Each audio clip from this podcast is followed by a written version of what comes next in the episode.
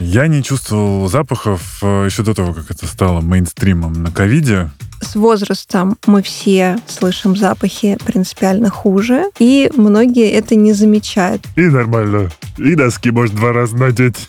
90% людей имеют то или иное искривление перегородки носа. Как-то все детство, все травмы я собирал носом. Ухо самоочищающийся орган, а он может очищаться сам. Палочками стараться уши чистить не надо. Особенно, когда они большие.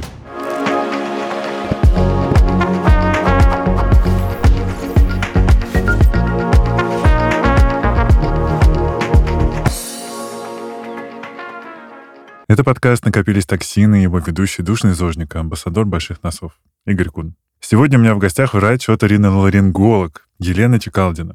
Спасибо, что пришли. Спасибо, что пригласили. Я прям чувствую, как мой нос радуется, если честно. И я его обожаю. Вообще, я не понимаю людей, которые хотят уменьшить свой нос, выпрямить. Меня на выпрямление перегородки сподвигла только одна причина. Мне сказали, что я очень высокий и длинный, и мой мозг не, не дополучает кислорода. Срочно иди и делай. И вот в, получается, 4 года назад я пошел это делать. Запахи. Я не чувствовал запахов э, еще до того, как это стало мейнстримом на ковиде, потому что в детстве, собственно, мой нос э, почему такой кривой был и есть. Потому что я когда-то шлепнулся, значит, лицом на лестничной площадке и приветики. Потом, по-моему, еще мне пару раз зарядили мечом. В общем, как-то все детство, все травмы я собирал носом. И с запахами у меня прям вообще какая-то не дружба, не жвачка, ничего не срасталось у меня с ними. И я, наверное, в принципе, даже сейчас не помню, чтобы я сам выбирал парфюм. Я все время кого-то с собой таскаю. А в 18 лет я еще и курить начал. И вообще, мне кажется, была труба у меня с э, восприятием ароматов. А, вот это, ну вот, в, мо- в моем случае это правда может быть причиной то, что я, у меня там были в детстве травмы, я из-за этого не воспринимаю ароматы. Или это все-таки какая-то история, особенность развития, и э, травмы не влияют на это? Ну, дело в том, что причин снижения обоняния довольно много. Безусловно, угу. Первый врач, к которому идет пациент с нарушением обоняния, это оториноларинголог. Мы можем сокращать, я думаю, что сейчас лор, ничего страшного в этом нету для ускорения процесса. А сначала мы исключаем внутриносовые причины. Угу. А, дело в том, что обонятельная зона, она находится в верхних отделах полости носа, и если а, есть деформация носовой перегородки, соответственно, в эту зону попадает меньше воздуха, а в этой зоне больше, например, происходит какого-то отека, и есть снижение обоняния. Это самая банальная история. Есть ряд заболеваний, которые вызывают отек слизистой оболочки даже на фоне ровной перегородки. Есть там аллергический ринит, есть полипозный риносинусит, различные виды хронических синуситов, когда в области обонятельной зоны либо отек, либо образуются такие так называемые полипы.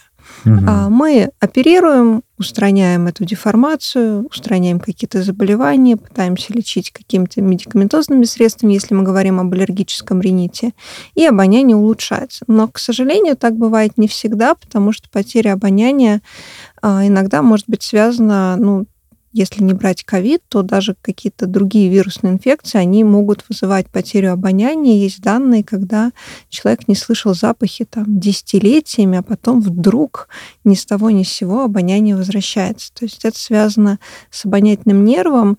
В отличие от слухового нерва, считается, что все-таки обонятельные клетки могут восстанавливаться с течением времени, даже если они долго не функционировали. Mm-hmm. А со слуховым нервом не так все просто, хотя есть различные исследования сейчас активно ведутся, чтобы изобрести какое-то лекарство, которое будет восстанавливать клетки улитки слуховые, но пока до этого очень-очень далеко. Ого. А, есть неврологические причины снижения обоняния, да, то есть есть различные заболевания, там, например, болезнь Альцгеймера, когда снижается обоняние, и это является одним из иногда предвестников да, такого неврологического заболевания. А с возрастом мы все слышим запахи принципиально хуже, но хуже. мы к этому адаптируемся, и многие это не замечают. Но мы теряем довольно много обонятельных клеток с возрастом, и, соответственно, там 40-50% запахов э, мы в пожилом возрасте слышать не будем с вами. А мне начало казаться, что я, наоборот, прозрел сейчас в сторону запахов, потому что я как раз э, три года назад бросил курить. И буквально через год после того, как я бросил курить, меня прям накрыло тем, что я теперь как будто бы слышу лучшие ароматы. И мне хочется все время каких-то... У меня теперь дома все время что-нибудь, какая-нибудь палка-фунялка. Ну, то есть я прям фанатею от запахов теперь. Да, курение является одной из причин снижения обоняния. Угу. Поэтому если человеку поправили перегородку носа, назначили лечение аллергического ринита, и он еще бросил курить, то бонусом он получит э, улучшение Фейерверк обоняния. впечатлений ароматных. Единственный плюс раньше было, э, я не чувствовал и плохие запахи тоже, поэтому когда всем все, все говорили, типа, жесть, как здесь что-нибудь неприятно пахнет, такой, где, что, вообще не... Да, после ковида это тоже проблема, потому что, ну, люди не могут э, ощущать, испорчена пища угу. или нет, и они требуют какой-то сторонней поддержки, так же, как и пожилые люди могут не слышать запаха гари, газа, и они требуют, чтобы с ними кто-то находился. Это такие, ну, одни из причин, да, потому что я помню, очень была удивлена, а, когда поняла, что на геологический почему-то факультет, если у человека есть нарушение обоняния, то у них там это в противопоказаниях. Я подумала, наверное, в походах будет сложно определить, испорчена пища или нет. Ну, наверное, они, может быть, еще а, пытаются услышать аромат пород. Может быть. Кстати говоря, раз уж мы про все еще про запахи, это же мускул, его можно развивать? Вот сомелье, парфюмеры, они много... Это клетки. Ага. Это клетки, это клетки, и от них идут нервы, соответственно, в обонятельную зону в головном мозге. Угу. А обоняние действительно можно тренировать, и ковид показал, что длительные регулярные тренировки могут а, хорошо повлиять на восстановление запахов даже после полной потери обоняния, то, что мы называем анасмия. А все предыдущие годы эти исследования тоже были, просто они были не так популярны, и о них знали только вот риноларингологи, и обычно люди не интересовались. А, но если мы не говорим о каком-то посттравматическом нарушении обоняния, когда в обонятельной зоне, например, образуются какие-то рубцы, да, то тренировка запахов — это очень хорошая идея. Не обязательно покупать какие-то специфические приборы для этого, да, потому что когда врач проверяет обоняние, мы используем специальные такие палочки, они с разными запахами и разной интенсивностью. Тут еще проблема, что, например, в России мало людей знают запах лакрицы. И человек может просто не угадывать этот да. запах, потому что он его не знает. Угу. Достаточно купить какие-то несколько масел и, соответственно, их а, в течение там, нескольких там 20-30 секунд по порядку вдыхать, и таким образом нервная клет, клеток образуется больше. Да. Круто. А что Но люди обычно ленятся, потому что это не быстрая история. Например, если говорить о ковиде, то, опять же, а, если обонятельная зона и зона в головном мозге поражена сильно, да, то есть глубокие слои вот этого обонятельного эпителия mm-hmm. поражены, то обоняние будет восстанавливаться дольше. Если это такое поражение условно поверхностное, то, соответственно, там через пару-тройку недель обоняние возвращается после COVID-19, а, да, а тут как кому повезет. Причем это не сильно там коррелирует с какой-то тяжестью заболевания, да, потому что ну, некоторые не болели тяжело, но у них просто да, попал... Ну, просто обонятельные эпителий до глубоких-глубоких клеток поражен. И иногда это занимает месяцы и годы. Иногда Даже человек годы? уже отчаивается. Да, вот после вирусных таких инфекций, еще до ковида, всей этой истории, обоняние может восстанавливаться очень-очень длительно. Тут еще другая история, что у человека могло быть снижено обоняние по другим причинам, но его организм это компенсировал, и человек на это не обращал внимания. А теперь он приходит, проходит тест, и хочет его потом получить в стопроцентном результате. Угу. Но до этого-то обоняние было не стопроцентным. И человек говорит, а я слышу запахи хуже, чем раньше. Но на самом деле он может слышать их плюс-минус так же, как раньше.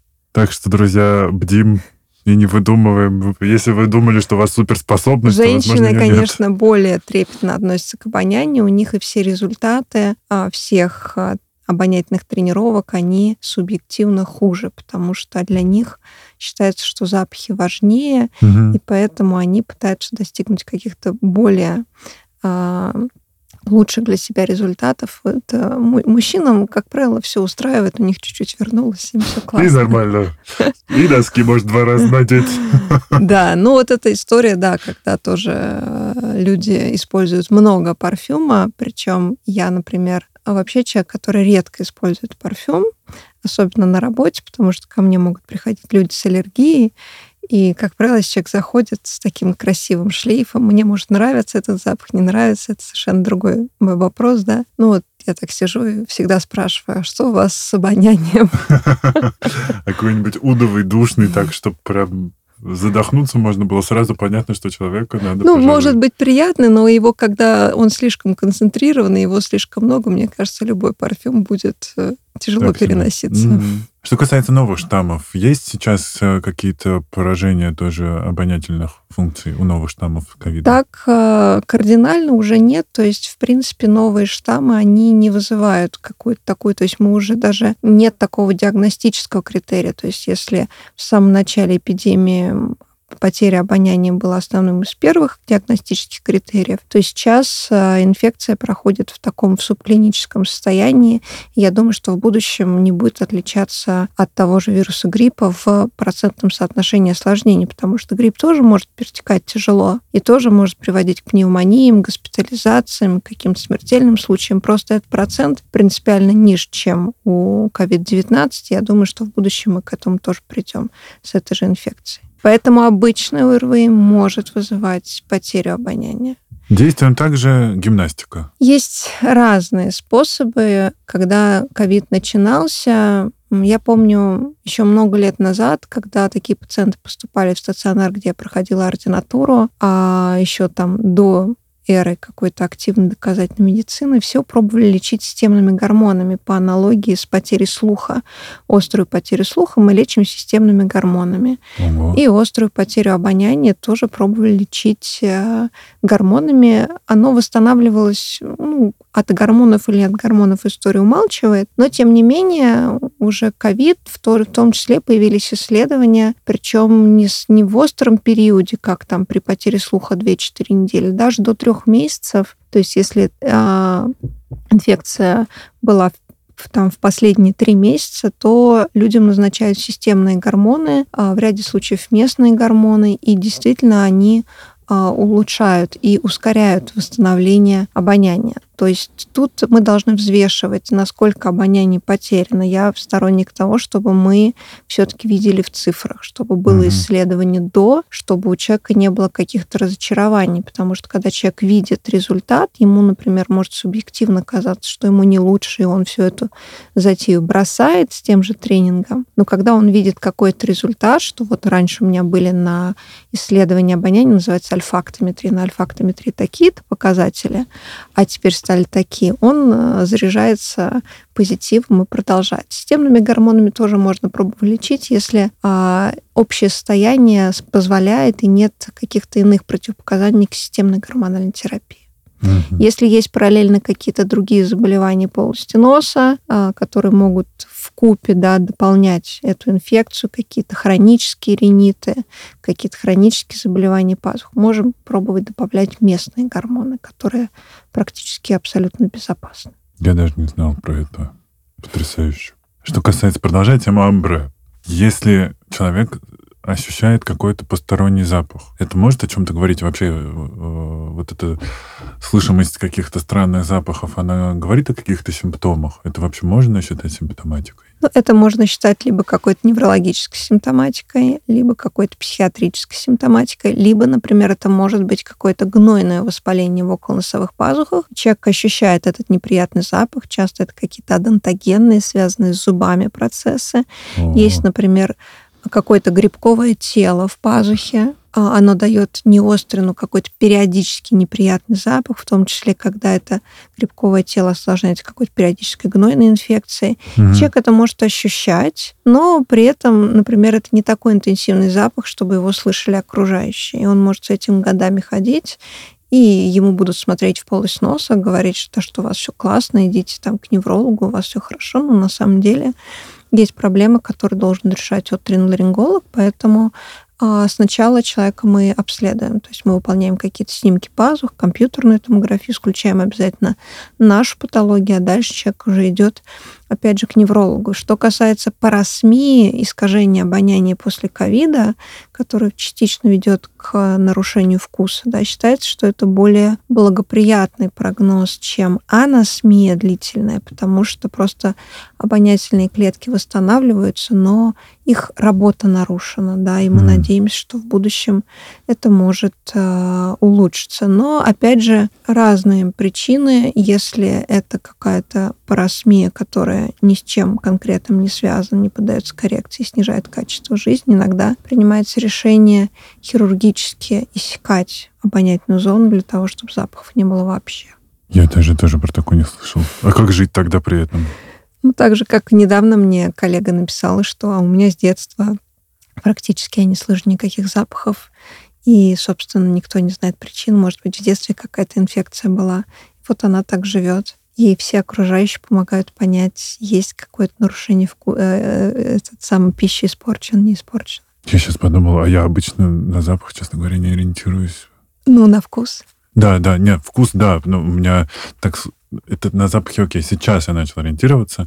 Я очень люблю, э, там, конечно, неозожный подкаст. Так, рубрика неозожный подкаст.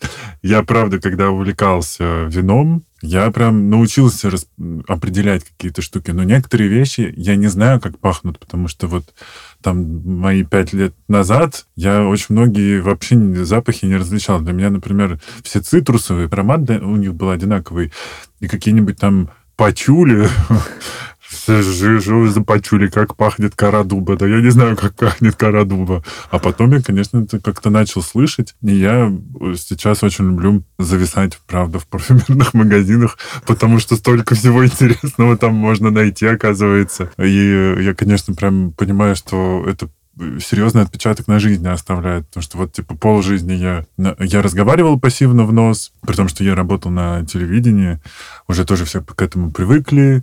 Я сидел на каплях, потому что у меня был хронический ринит тоже всю жизнь. И потом вот я слез капель, потом было, было выпрямление перегородки, возвращение к запахам, и теперь вот какая-то жизнь другая. И я недавно, кстати, возвращаясь к продуктам, открываю индейку, я понимаю, что мне не нравится, как она пахнет. Я не стал. Да. Хотя раньше такого у меня не было, потому что я просто ну, никогда не обращал внимания. Нет, но это важный аспект. Вопрос даже вот э, с искривлением перегородки. А люди многие не жалуются на снижение обоняния. То есть, если ты спросишь пациента, а что у вас с обонянием, они скажут, а, ну да, точно, я вот хуже слышу запахи. Но многие не жалуются, многих беспокоит затруднение дыхания, какая-то заложенность носа, заложенность носа там после сна в горизонтальном положении, какой-то насморк, попеременная заложенность носа, да, и вот они в основном с этими жалобами приходят.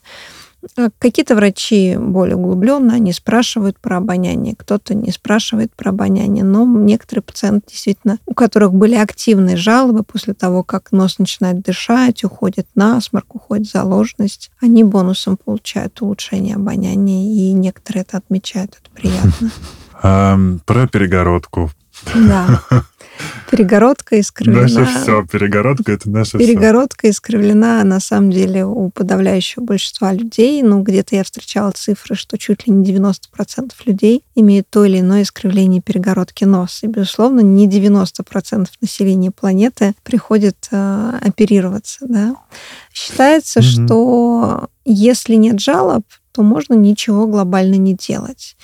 Иногда бывает очень грубая деформация перегородки носа, но компенсаторные возможности организма настолько велики, и mm-hmm. человек настолько к этому привык, что он вообще не жалуется. Но в этом случае я стараюсь объяснять человеку, что рано или поздно вы придете к этому. И лучше прийти раньше и стать и получить качественную жизнь раньше, чем позже потому что это может быть не только затруднение дыхания, какую-то заложенность носа, это могут быть и сухость в носу, какие-то корки, которые могут вести к более глобальным проблемам, носовым кровотечениям, перфорациям перегородки носа, когда дырка образуется из-за вот этой атрофии, из-за того, что слизистая оболочка умирает, разрушается хрящ. И потом это очень тяжело оперировать. Иногда бывают деформации перегородки носа не грубые, и в этот момент я спрашиваю, беспокоит ли что-то человека. Если человека ничего не беспокоит, то фактически я это констатирую как факт и говорю, что если когда-нибудь возникнут жалобы на затруднения, на насморки, вы подсядете на капли, у вас будут частые вирусные инфекции, и они будут осложняться какими-то воспалительными заболеваниями, да, то есть вы будете болеть не по 5-7 дней, а там по 2-3 недели, потом у вас насморк после простуды будет сохраняться. В этот момент мы можем вернуться к вопросы об операции на перегородке, потому что по статистике очень многие люди недовольны результатом операции. У них все было хорошо, у них все было классно, их организм все компенсировал, потом им прооперировали перегородку, а они, например, получили после операции там, длительную сухость в носу. И они приходят и говорят, подождите, мне ничего не беспокоило, а теперь у меня весь отопительный сезон сушит нос. Угу. Ну, потому что такое бывает.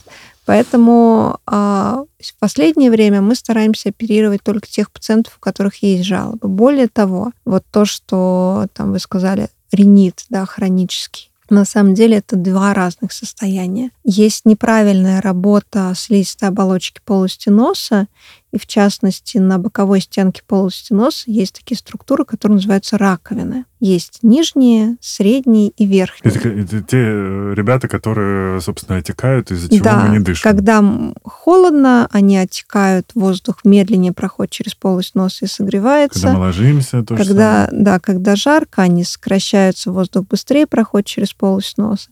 Соответственно, их работа нарушена, они неправильно реагируют на влагу, на температуру. Человек в горизонтальном положении всегда дышит хуже, но он начинает это ощущать. Угу. Мы всегда дышим хуже на той половине, а, на которой лежим. Да, то есть если мы лежим на ну, правом целом, боку, да. правая половина нас дышит хуже. Но в норме это все компенсируется. Мы можем спать на правом боку, на левом. Скорее всего, правый глаз мы еще открыть не можем. Я, кстати, не пробовала. А, в итоге искривление перегородки носа может ухудшать течение этого заболевания. Mm. Но у некоторых мы делаем операцию на перегородке, корректируем вот эти самые раковины, и становится все классно. Но у некоторых ринит не проходит. И таким образом у человека может быть завышенное ожидание от операции. Да? И, и он говорит, да я шел только потому, что у меня был вот этот насморк. Тогда я им объясняю, что если скорректировать только раковины и не скорректировать перегородку, то эффект от операции будет короче или будет хуже. Да? То есть мы должны делать все комплексно. Я против того, чтобы в кресле в амбулаторном приеме каким-то лазером, радиоволной поприжигали раковины и сказали, все, теперь вы можете идти. Я работала и, в клинике. больше никогда не будет. Я работала в клинике, где это практиковалось одним из оториноларингологов, и просто один раз пациент ко мне пришел там на послеоперационный, условно, в кавычках, осмотр, то что это же операция назвать сложно, а у него там гребень перегородки, и я им объясняю, что ну вот вы сейчас помучаетесь, у вас все там заживет, и вы там через месяц вернетесь там на круги своя, то есть надо решать проблему глобально. Гребень перегородки — это когда он торчит? Из, ну, это когда перегородка искривлена, может быть, в виде шипа, может быть, в виде а. гребня, может быть, в виде бугра. Гребни часто образуются на стыке хряща и кости, потому что хрящ и кость растут разной скоростью.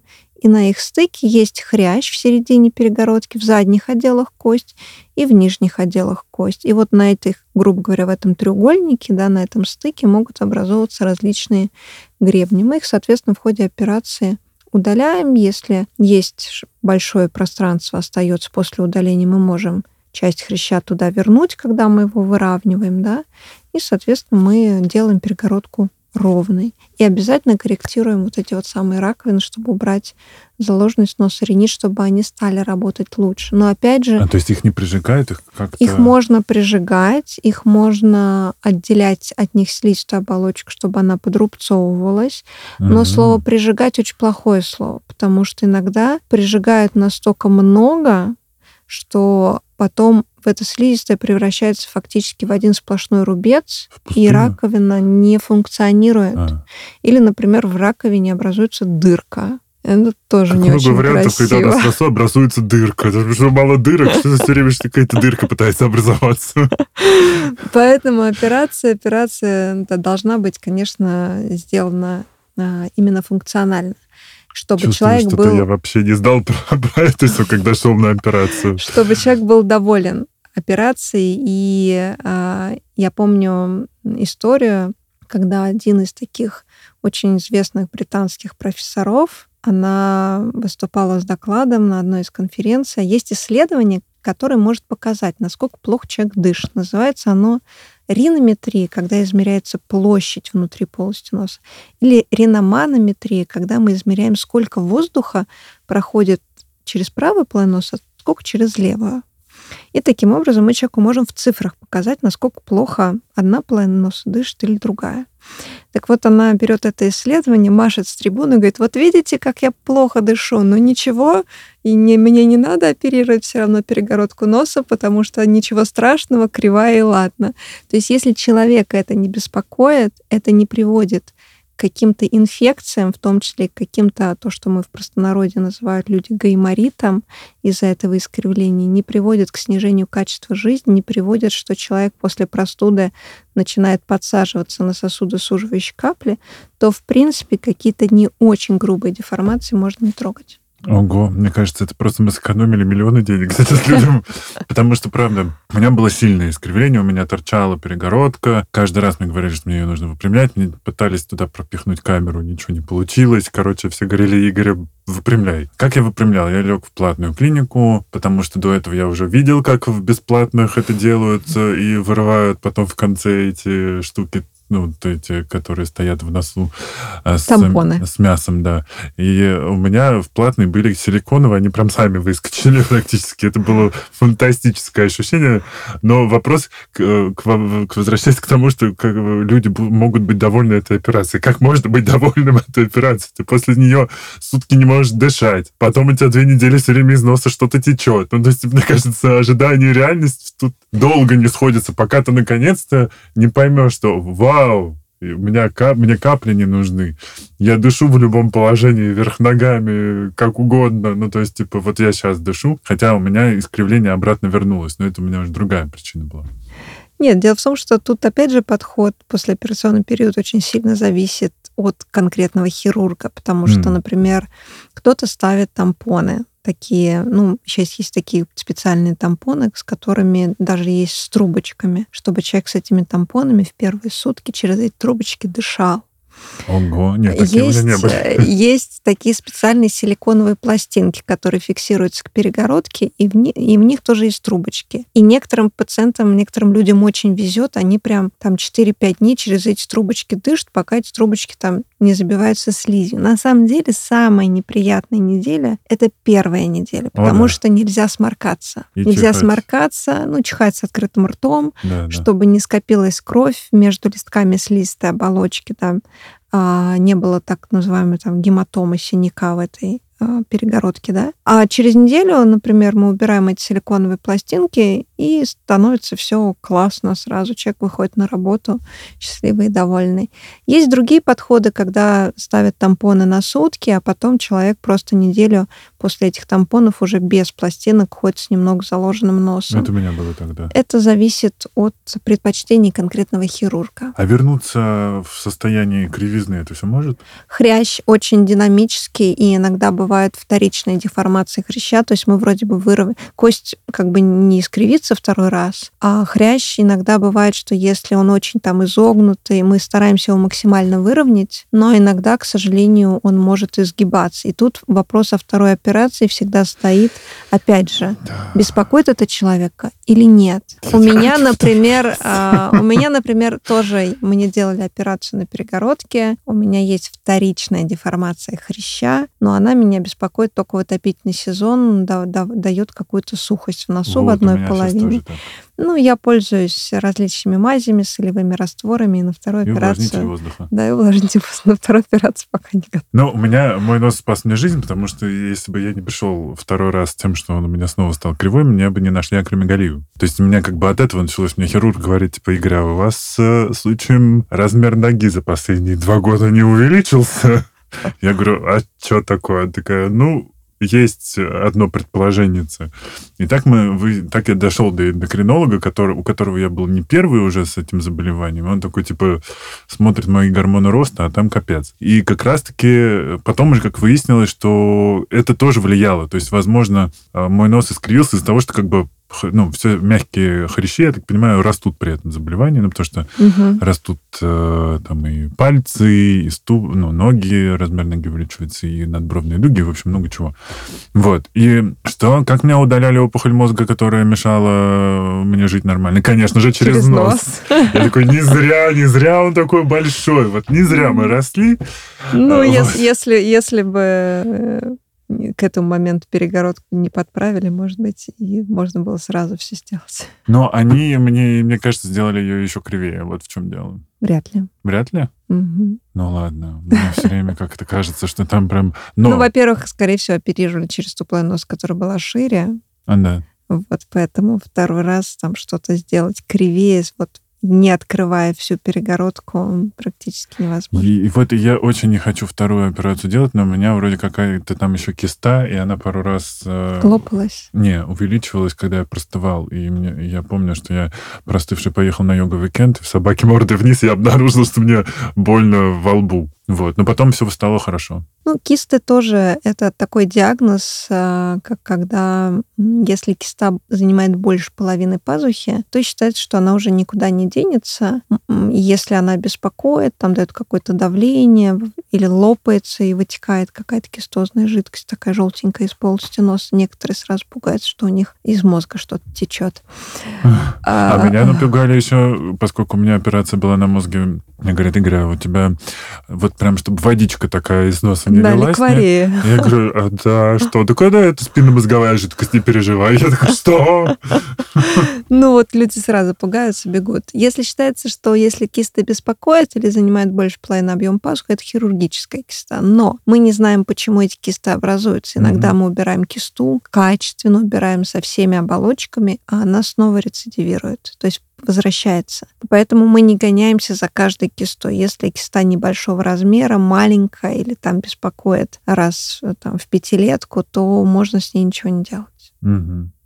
Потому что это доброкачественное образование. Ну, самое неприятное, что может случиться, это она лопнет, это спонтанное такое неприятное действие, либо она будет как вызывать какой-то дискомфорт давления, и тогда, да, это уже плановая хирургия. Мы просто убираем эту кисту, стараемся это сделать совсем не просто ее лопнуть, да, а именно удалить со всеми оболочками угу.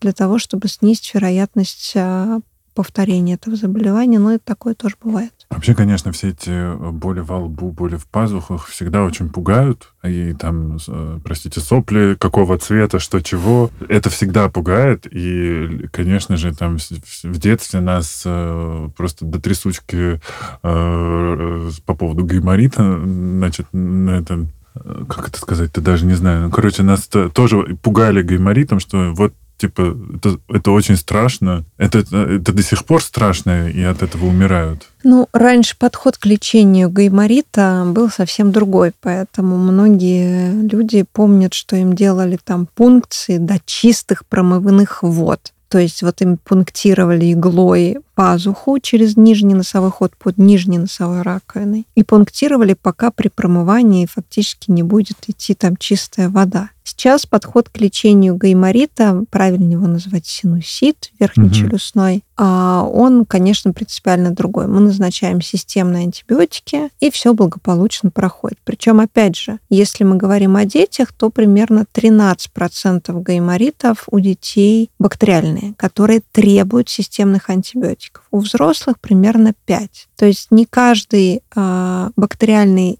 гайморит мы будем лечить антибиотиками. Он может в течение двух недель проходить сам, так же, как и вирусная инфекция. Если вдруг это какое-то средне-тяжелое или тяжелое лечение, либо сам человек говорит, что он хочет побыстрее выздороветь, и он не, не настроен ждать две недели, если это все-таки бактериальная инфекция, мы можем назначить системные антибиотики, и это э, прекрасно работает. Ну, не помогут одни антибиотики, поменяем антибиотик, помогут вторые антибиотики.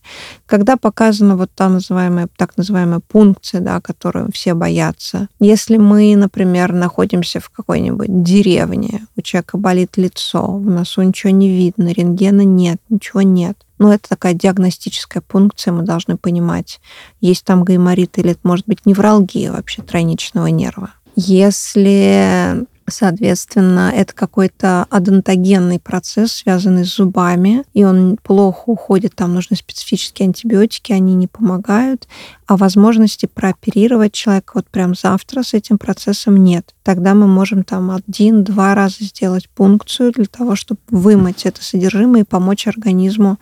Ну и крайне редкая история тоже. Невозможно взять качественный посев из носа для того, чтобы понять, что там в пазухе. И если не помогают там три курса антибиотиков, тогда мы можем спунктировать пазуху для того, чтобы взять прям посев отделяемого пазухи, отправить его в лабораторию, посмотреть, что там за бактерия, какими антибиотиками, какими лекарствами лечить дальше. Ну, это вот три основные причины, mm-hmm. по, по, по которым может проводиться пункция. За свою практику, я практикую, получается, с 2012 года. После ординатуры это 12 год, и плюс еще ординатура два года. Ну, наверное, я сделала за свою жизнь там пункции 10. При этом это всегда очень забавно, потому что я человеку говорю, ну, знаете, я, говорю, последний раз пункцию делала, например, там, три года назад. И у него сразу такие большие глаза, потому что ему становится еще страшнее. Ну, я успокаиваю, говорю, ну, вы знаете, я хирург, оперирую пазухи. Технически это принципиально проще, чем соперировать пазуху, поэтому не переживайте. Вот. Ну, а там дальше зависит от плотности кости. У некоторых легко кость протыкается, у некоторых сложнее, поэтому мне самой делали один раз пункцию. Это у меня был, а, с одной стороны, гайморит, и мне надо было завтра лететь в Непал, и как я пила антибиотики два дня, а мне завтра лететь, идти в горы, какой гайморит, и мне тогда спунктировали, меня пунктировал мой научный руководитель, который тоже пунктировал крайне-крайне редко, мне кажется, еще меньше, чем я. И вот тогда вся клиника собралась посмотреть, как мне будут делать функцию. Вот. И вот, да, да, не самая приятная процедура, хотя на самом деле момент прокола, я помню, что момент прокола это вообще не больно. Больно промывать пазуху. Потому mm. что в области дырочки, которая ведет в пазуху, отек. И когда мы пытаемся промыть, там как бы так, такой может быть закупорка, стоп, и это вот само промывание, такое чувство распирания неприятно. Но а это куда все что редко. льется, простите? Делается дырочка в нижнем носовом ходе иглой, mm. а та дырочка, которая в норме ведет в пазуху, она находится между нижней и средней раковиной, то есть где-то на, на уровне середины лица, давайте так скажем, да. Ага. И через эту дырочку все выливается. То есть из носа? Из носа. Жуть. И вот эту дырочку, кстати, при операциях на пазухе, при удалении кист, мы а, эта дырочка закрыта специальной косточкой такой, мы эту косточку убираем, и эту дырочку просто расширяем. И через эту дырку специальными изогнутыми инструментами мы там убираем воспаленную слизистую оболочку или кисту, или какие-то там пломбировочный материал, грибковые тела. То есть это вот такая операция. А почему, как, когда случаются летальные моменты у людей, которых гайморит или там что-то? Дело в том, что гайморит, он может а, иметь осложненное течение и распространяться на все окружающие структуры и на глаз, и на мозг, и приводить к менингиту. Но это, mm. опять же, редкий сейчас история. У меня просто э, есть случай, мой друг э, написал на Фейсбуке, что у него определили какие-то менингиальные боли на фоне постпункционного синдрома. И через день он умер. То есть э, никто не понимал, типа, почему вдруг он попал в больницу с насморком, а закончилось это... Ну, это все, во-первых, это может быть распространение инфекции просто через окружающие ткани. Это может быть гематогенное распространение инфекции. Да? То есть гайморит, с одной стороны, это вроде бы такое банальное заболевание, угу. с другой стороны, иногда действительно требует, например, госпитализации, в том числе для того, чтобы лечить внутривенно. Иногда не удается купировать никакими антибиотиками, и тогда мы идем а, оперировать этот процесс острый, да, то есть мы расширяем эту дырочку, очищаем все от все пазухи, да, там берем посевы, назначаем еще какие-то там антибиотики резерва и, соответственно, так дальше и дальше. Сколько же всего нужно знать от оториноларингологу? Много. То есть С учетом получается... того, что это все-таки хирургическая специальность, угу. это еще больше. То есть это получается и как бы и общее знание всей медицины, как будто бы и мозг, и хирургия. Да. и хирургия. Ну, тут есть как бы в целом специальность считается хирургической. Но вот ларингологии очень много направлений. Кто-то занимается, например, проблемами головокружения и слуха, кто-то занимается проблемами голоса, да, Мгм. кто-то занимается хирургией носа, например, как я. Кто-то занимается хирургией уха. Есть такие уникумы, которые занимаются любой хирургией и все умеют делать. Но это много лет практики, огромное желание и, конечно, талант в какой-то степени. Не простят мне люди, если мы будем только про нос сегодня говорить. Э, Друзья, продолжим обсуждение носа в комментариях. Эм, Горло и ухо надо хоть как-то тоже затронуть. А, Вот есть сейчас мне то и дело попадаются электронные палочки для ушей. Это полезная штука или это просто выброшенные деньги на ветер? А, Ну, начнем с того, что ухо самоочищающийся орган. Он может очищаться сам. То есть там образуется сера, которая защищает слуховой проход от тех бактерий, которые в нем жить не должны. Ну, плюс там пыль, грязь, вот это все на Мгм. нее налипает и, соответственно, очищается. Это не значит, что уши не надо чистить совсем.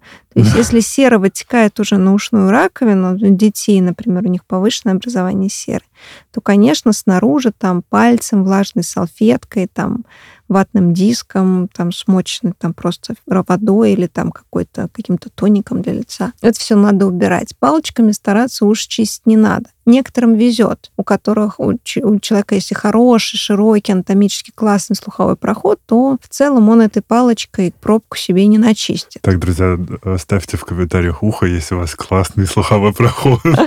Но иногда бывает слуховой проход изогнутый, узкий, или у человека повышенное образование серы. И фактически эта палочка проталкивает. Я даже сама пробовала чистить пациентам уши ватной палочкой, и я видела, как эта ватная палочка не наружу серу эвакуирует, она ее проталкивает, уплотняет. И в итоге образуется пробка. Что такое электронная палочка? Электронная палочка я, у меня есть. Я пробовала, мне очень понравилось. Ощущение или результат? Результат. А, Фактически мы можем видеть, как, что мы удаляем и как, но ей надо уметь пользоваться. Поэтому те пациенты, которые приходили ко мне, у которых узкие слуховые проходы, я им качественно очищала ухо, они покупали электронную палочку, и я учила их чистить ухо этой электронной палочкой. Я им показывала на их телефоне, до какого уровня можно, где барабанная перепонка, куда можно, куда нельзя. И в целом, если человек придет на прием с этой электронной палочкой, врач ему покажет всю анатомию, да, то да. Но я не могу сказать, что вот поголовно всем надо купить эту электронную палочку и чистить, потому что, как правило, э, в большинстве случаев чистка ушей не требуется. Только если сам человек знает, что да, вот он один или два раза в год, у него проблемы с пробками, и он прям хочет следить за тем, чтобы этих пробок не было. Хотя, если человек в среднем знает, как часто у него образуется пробка, он может просто приходить к врачу и удалять ее. Если человек не чистит ухо палочками, то пробку удалить гораздо проще, потому что она мягкая, неплотная, да. Но иногда бывают пробки большие, сухие, удаление их такое довольно травматичное, поэтому иногда врачи предлагают покапать специальные капли, которые растворяют серу, чтобы если эта пробка не, не самоудалилась, то хотя бы ее было проще удалить на приеме. Это тоже нормальная практика, не надо думать, что доктор хочет два раза с вас деньги взять. Доктор хочет просто не травмировать ваше ухо, чтобы не начался наружный отит, который потом придется лечить антибиотиками местными. Ох, про наушники. Да. Любимый вопрос, наверное. Да. Есть вот такие накладные сверху, а есть те, которые, как меня подруга называет, в мозг. Капли, которые вакуумные. Что вредно, что не вредно? Есть ли здесь какая-то вообще... С точки зрения Советы. серных пробок, если есть какая-то проблема с этим, то Да. лучше накладные. С точки зрения шумоизоляции, шумоподавления, лучше те, которые в мозг. обезопаснее? Потому что, да, потому что мы должны в любом случае слушать музыку с перерывами примерно раз в час. Мы должны делать какие-то перерывы, чтобы... А, Плюс э, мы должны слушать не на максимальной громкости. Если у наушников есть хорошее то, шумоподавление, то громкость гро- будет громкость ниже. будет ниже. Да, Мгм. совершенно верно. А в целом, если соблюдать вот эти вот элементарные правила, там 60-70% громкости, делать какие-то перерывы, то каких-то проблем со слухом не будет. Но, например, конечно, есть, например, профессии, да, допустим, когда человек работает в колл-центре и всегда держит телефон у одного уха, то с течением лет на это ухо возникает потеря слуха. То есть лучше в наушниках работать тогда? Ну, так хотя бы симметрично будет снижаться. Ну, просто очень многие, ну, это как э, Ну, это уже профессиональная такая, это профессиональная история. Телевизионщики слепнут, потому что бесконечно на них э, Ну, так же, как у музыкантов есть снижение слуха на определенных частотах. Вот там 4 тысячи, 6 тысяч герц. Вот прям это те частоты, которые у меня недавно тоже был э, родственник э, на приеме, я ему сделала исследование слуха, и я такая, так, у тебя слух снижен. А, говорю, ну ты же музыкант у нас. Да. Горло. Горло. Ну, с горлом часто. Вообще самые распространенные проблемы, с которыми приходят на прием, ну, помимо каких-то хирургических историй, да, то есть это не дышит нос, нос заложен, что-то там течет по задней стенке глотки, и болит или першит горло я всегда объясняю, что если это не острая история, не острая, угу. там не вирусная, да, или не там стрептококковая инфекция бактериальная, то горло это всегда промежуточный такой этаж. То есть либо плохо дышит нос и есть проблемы с носом, из-за чего человек, например, больше дышит ртом, у него возникает какая-то сухость, и на этом фоне гиперчувствительность слизистой оболочки. Mm. И, например, любой дополнительный провоцирующий фактор будет вызывать э, боль. Человек говорит, как вы можете мне при боли в горле давать мороженое? У меня от мороженого болит горло. Да, если пересушенная, раздраженная слизистая оболочка горла, то любой холод, любой провоцирующий фактор дает боль. И вторая распространенная причина, почему может болеть, першить и быть дискомфорт в горле, ощущение кома в горле, это проблемы желудочно-кишечным трактом. Ого. При этом у гастроэнтеролога может быть все классно. Человек говорит, да я был у гастроэнтеролога, у меня не бывает изжоги, мне сделали гастроскопию, у меня все хорошо. Но есть два разных понятия. Есть понятие гастроэзофагального рефлюкса, когда в пищеводе плохо работает нижний сфинктер. И желчь, соответственно, вверх попадает. Ну, как бы все э, кислотное содержимое оно и так попадает. 50 ага. рефлюксов в сутки между желудком и пищеводом – это норма. Вот если уже образуется условно 51, уже возникает изжога. Но все эти рефлюксы не должны выходить за пределы верхнего сфинктера пищевода. Если они выходят за пределы верхнего сфинктера пищевода, образуется так называемый ларингофрингиальный рефлюкс, то есть все это содержимое забрасывается в гортань, слизистая оболочка гортани не, не перистальтирует, она да. к этому не приспособлена. Возникает осиплость, возникает ком в горле, этот рефлюкс может даже доходить до горла, до носоглотки в горизонтальном положении. Часто это возникает не после сна или не после лежания, да.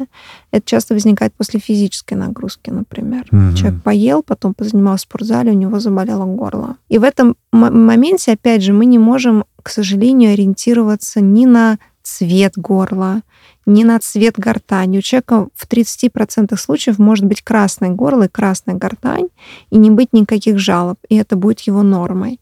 У человека может быть розовое горло, розовая гортань, при этом мы назначаем противорефлюксную терапию, и его жалобы на ком, на дискомфорт, иногда даже есть жалобы, что как будто сложно глотать, они полностью уходят. То есть такой вот золотой стандарт лечения ингибиторы протонной помпы, ну то, что все знают, АМЕС, например. Есть mm-hmm. разные препараты, какие-то сильнее, какие-то слабее, но самый распространенный АМЕС все знают. А миндалины, вот эти все отеки? Да, есть третья как бы история, когда, ну, еще стоматологическая история, когда проблемы с горлом возникают на фоне каких-то стоматологических ага. проблем.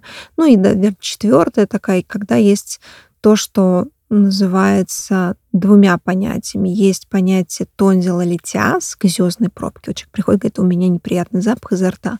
В миндальных такие белые штучки образуются. Но здесь вопрос, что эти белые штучки не дают боль в горле. Они дают неприятный запах изо рта. Почему они образуются? Может быть, человек плохо дышит носом, у него, у него миндалина хуже функционирует. Может быть, у него есть рефлюкс, может быть, у него есть стоматологические проблемы. Может быть, в детстве было так много ангин, так называемых, да, что что миндально образовалось рубцы. Mm-hmm. И это косметическая проблема. Это не хронический танзелит. Не нужно эти пробки пытаться там курсами вымывать, промывать, убирать. То есть, да, это можно прийти разово, промыть миндалину для того, чтобы, как вот масочку женщины делают на лицо, с точки зрения косметической процедуры, чтобы не было неприятного запаха. Примерно 3% людей так устают это делать, и у них так много образуется вот этих белых точек, белых пробок, что они вынуждены удалить миндалин. Только 3% людей. И вот вторая подпричина – это хронический танзелит. Опять же, к этому заболеванию могут быть предрасполагающие факторы, а может не быть. Когда угу. миндалина по неизвестным нам причинам воспалена, в ней есть гнойно отделяемое, человек пьет антибиотики, антибиотики помогают плохо, либо не помогают, он заканчивает пить антибиотики, вроде бы стало получше, снова стало похуже, и нечего лечить. И нос классно дышит, и рефлюкса нет, и зубы все пролеченные, да. Угу. Ну, не, нечего, да, и пробок нету. Ну, вот почему-то миндалина воспалена. Это тоже тогда мы идем на полное удаление миндаля. И э, жить без них можно? Да, можно. Дело в том, что просто это такая не самая предсказуемая операция, она чаще всего может осложняться, ну, в статистике среди других лор-операций, да, а, чаще всего могут возникать какие-то кровотечения, поэтому удалять миндальну вот, ну, просто так, на всякий случай, нет. Есть строгие определенные показания. Для взрослых, к сожалению, протокол не разработан, мы ориентируемся на детские, да, то есть это какие-то частые ангины, то, что называют в простонародье ангиной, да, стрептококковой инфекции. Это, например, размер миндалин, если он мешает человеку дышать, человек храпит, человек задыхается во сне, то, что мы называем обструктивным апноэ сна. То есть у нас, когда возникает либо остановка дыхания, либо такая предостановка да, дыхания, когда кислород в крови снижается, и человек какую-то часть времени, да, во, во время сна недополучает кислород, он не высыпается, у него есть дневная сонливость, и, соответственно, если причиной этому является большой размер миндалин, то миндалины мы тоже будем удалять. Ох, сколько еще можно обсудить? Ну, ну пожалуй, это уже будет вторая часть как-нибудь. Потом. Храп и апноэ, это можно тоже разговаривать бесконечно. бесконечно. А еще можно и по второму кругу про носы, особенно когда они большие. Ну да, ну на самом деле с храпом с апноэ очень интересно, потому что многие приходят тоже к лору и говорят, что я храплю, оказывается, что это не только храп, а человек на самом деле часть сна не дышит. И если мы видим какие-то анатомические к этому предпосылки, то мы, безусловно, пытаемся их устранить хирургически. Ну, так бывает не всегда. Иногда бывает центральное апноэ. То есть человек задыхается не потому, что у него есть какая, как, какое-то препятствие, да, и тогда мы отправляем человека к неврологу. Елена Чекалдина, врач, оториноларинголог, была сегодня у меня в гостях. Спасибо, что пришли. Спасибо, мне было очень приятно. Взаимно. Я, мы оставим ссылочки на ваши соцсети в описании к этому выпуску. Друзья, если вам нужна будет какая-то дополнительная информация о Елене, найдете все в описании к выпуску. Ну а с вами был подкаст «Накопились токсины» и его ведущий душный зожник Игорь Кун. Услышимся.